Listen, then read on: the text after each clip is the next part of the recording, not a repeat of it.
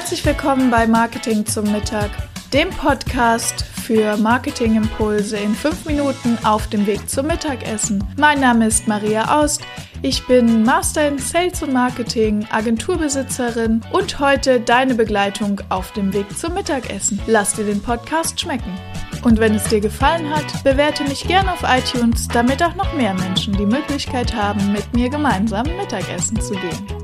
Moin, moin, wie der Norddeutsche sagt, oder Mahlzeit. Herzlich willkommen zurück zum Podcast Marketing zum Mittag. Hier ist wieder Maria und ähm, heute gut gelaunt mit äh, einem, ja, einem Thema, das mir die Woche unter die oder letzte Woche unter die Füße kam, nämlich das Thema, soll ich eine Agentur oder einen Freelancer beauftragen, um meine Marketingaktivitäten, äh, um mich dabei zu unterstützen? Und in unserem konkreten Fall ging es halt um das Thema Webseite beziehungsweise Webshop.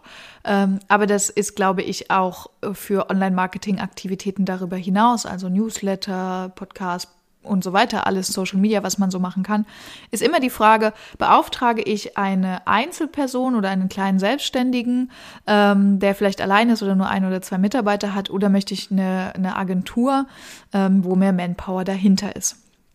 Und es gibt Punkte, die für oder widersprechen. Und ich dachte, ich bringe euch die Punkte mal mit, damit das beim nächsten Mal oder mit dir das beim nächsten Mal die Entscheidung erleichtert. So, mm, ich habe mir das überlegt. Was ist der Vorteil von einer Agentur? Also was erstmal auf der Hand liegt, ist natürlich der Full Service. Also gerade wenn wir ans Webdesign denken, ähm, der Vorteil von einer Agentur ist oft, dass die alles in-house sofort verfügbar haben. Also das heißt, da gibt es dann bei einer größeren Agentur gibt es einen Texter, da gibt es einen festen Fotografen, da gibt es einen Programmierer, da gibt es einen Designer.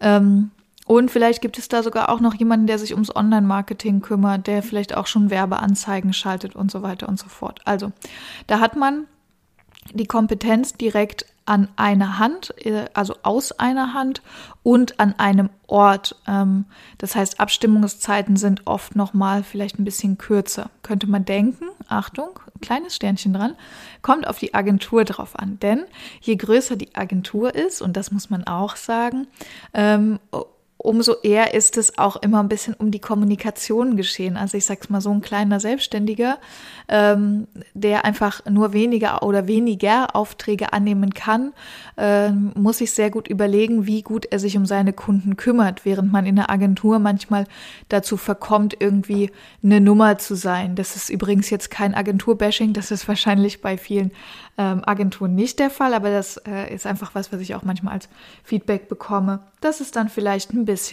länger dauert, bis man eine Antwort bekommt.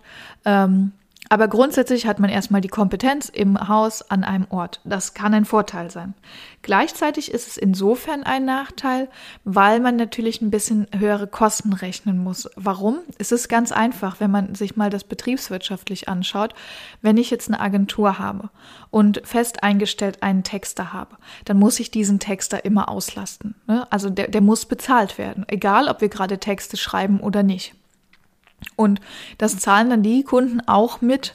Ähm, die, das Vorhalten dieses Services zahlen die Kunden mit, auch wenn sie diesen Service jetzt gerade nicht in Anspruch nehmen. Äh, zumindest zu einem gewissen Prozentsatz, weil einfach alle Leute in der Agentur bezahlt werden müssen.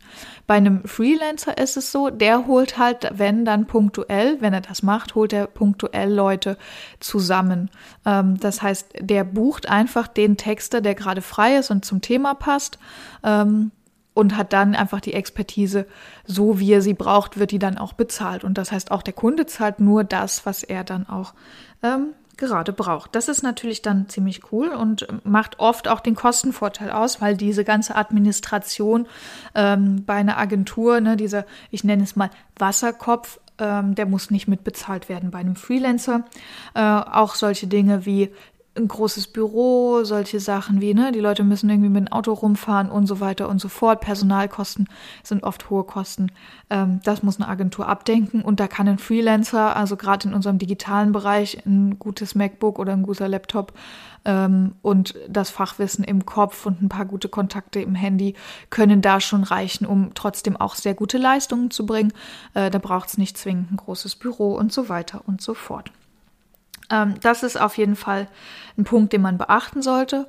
Wo wir dann natürlich hingegen den Engpass haben beim Freelancer, ist das Thema Verfügbarkeit. Also wenn ich ein Projekt habe mit einer gewissen ähm, Relevanz und Wichtigkeit für mein Business, für mein Geschäftsmodell und ich habe äh, einen Freelancer und der fällt jetzt aus welchen Gründen auch immer aus, ja, also der hat morgen einen Autounfall, der ähm, fährt zwei Wochen in Urlaub, der ist anderweitig krank oder verhindert. Ähm, dann habe ich niemanden, der das übernimmt, sondern dann bleibt das höchstwahrscheinlich liegen oder ich muss nochmal die Arbeit machen, mir jemand Neues zu suchen. Ähm, oder vielleicht gibt es auch eine Lösung, die der Freelancer dann anbietet. Das kann auch sein. Aber auf jeden Fall ähm, ist der Aufwand, die Verfügbarkeit ist so ein bisschen diese Schnittstelle der Flaschenhals beim Freelancer, dass man dann eben sagt, mh, hm, äh, der ist vielleicht gar nicht immer verfügbar, je nach Produkt und Angebot und Dienstleistung. Hm, das kann zum Problem werden. Kann, muss aber nicht. Gut organisierte Freelancer haben dann vielleicht auch eine, eine, eine Fallback-Lösung, die sich darum kümmert. Ähm, ja, also das, das Verfügbarkeitsthema auf jeden Fall. Service, klar, der Freelancer ähm, kann halt einkaufen. Also das heißt, der kann, wenn er selbst die Kompetenz nicht hat, sich einfach eine Kompetenz dazu kaufen. Das kann auch der Vorteil sein, dass man eben, wenn man sich Spezialisten holt, dass die sich alle sehr gut in ihrem Fach auskennen. Das kann sehr, sehr hilfreich sein, weil man eben einen zum Beispiel, wenn man ein technisches Unternehmen ist, einen Texter hat, der sich nur mit technischen Texten auskennt. Ähm, oder wenn man jetzt ein Architekturbüro hat und Fotos braucht, äh, dann kann man sich einen Fotografen holen, der sich nur damit auskennt. Also man hat eine größere spezialisierte ähm, Wissensbasis vielleicht. Äh, das kann sehr hilfreich sein. Was da immer Nachteil ist, wenn so ein Freelancer mehrere Leute zusammenholt, man muss gucken, arbeiten die schon länger zusammen? Also kennen die sich schon, können die gut miteinander arbeiten? Gibt es äh, etablierte Prozesse? Äh, sonst hat man wieder so einen Kommunikationsaufwand, dass sich das vielleicht ein bisschen hinzieht, weil natürlich nicht alle in einer Firma sitzen. Das ist dann wieder der Vorteil der Agentur. Da geht man gerade an den anderen Schreibtisch und sagt, guck mal, Projekt sowieso, da wollen wir als nächstes das und das machen. Das ist da vielleicht ein bisschen einfacher. Ich glaube, die Qualität kann man gar nicht beurteilen, ob es eine Agentur oder ein Freelancer macht. Ähm, vielleicht bei einer gewissen Größe von einem Projekt, ähm, wo der Freelancer vielleicht einfach zeitlich an seine Limits kommt oder auch bei einem gewissen Schwierigkeitsgrad. Aber ich würde sagen, von der Qualität kann man es, also tatsächlich Qualität, wenn man das Wissen an sich beurteilt. Ich glaube, da kommt es einfach auf die Personen drauf an und da ist es unabhängig, ob Agentur oder Freelancer. Also man kann einen sehr, sehr guten Freelancer haben, man kann aber auch eine sehr, sehr gute Agentur haben, wissenstechnisch. Ähm, Wo es sicherlich Unterschiede gibt, sind in dem Projektmanagement. Also wie gut ist die Kommunikation per Telefon, per E-Mail, wie gut ist das Ablagesystem, ähm, Ne, also die, diese ganzen Feinheiten, die ein Projekt dann entweder anstrengt oder sehr leicht wirken lassen, da kann es sicher auch Unterschiede geben. Da habe ich aber auch schon beides erlebt. Also ich habe schon Agenturen erlebt, die ey, hervorragend organisiert waren, aber ich habe auch schon Agenturen erlebt, wo man dachte, ach du Kacke, wie funktioniert denn das hier? Warum dauert denn das alles so lange? Gleichzeitig gilt es selber auch für Freelancer. Also ähm, da würde ich deshalb in der Qualität der Ausführung jetzt mal gar keine großen Unterschiede sehen. Das ist wirklich dann einfach von der jeweiligen Einzelleistung abhängig. Ähm, bei der Wissensqualität würde ich auch keine großen Unterschiede sehen. Ähm, und dann ist natürlich auch die Frage, womit fühle ich mich wohl? Also bin ich jetzt ein kleiner Gründer, Einzelunternehmer, der gerade irgendwie an den Start gegangen ist, äh, gehe ich wahrscheinlich nicht zu großen Agenturen, keine Ahnung wie Leo Burnett oder sowas, die den ganzen Tag nur mit Konzernen zusammenarbeiten, weil ich dann wahrscheinlich einfach dort nicht reinpasse. Selbst wenn ich das Geld habe und selbst wenn ich sage, ich bezahle genauso viel wie BMW, was ein bisschen utopisch ist, aber selbst wenn ich das tun würde, ähm, würde das wahrscheinlich nicht gut passen.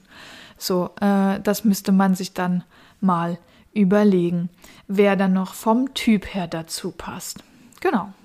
Äh, das sind, glaube ich, die wichtigen Punkte. Also, wie viel Service will ich? Was will ich wirklich haben? Wie ist die Verfügbarkeit, der Preis, die Qualität? Und äh, am Ende passt die Agentur oder der Freelancer zu mir. Ähm, das muss man sich überlegen, was da auch reputationsmäßig gut passt. Und dann findet man auch den richtigen. Von daher kann man nicht pauschal sagen Agentur oder Freelancer, aber du findest bestimmt den richtigen. Wenn du Hilfe bei der Webseite brauchst, du weißt ja, die Webseitenhelden.com sind für dich da. Das waren auch schon wieder 5 Minuten Marketingimpulse hier beim Podcast Marketing zum Mittag. Mein Name ist Maria Aust. Vielen Dank, dass ich wieder 5 Minuten eurer Mittagspause mit euch verbringen durfte. Ich freue mich ganz besonders, wenn ihr mir eine Bewertung hier auf iTunes da lässt.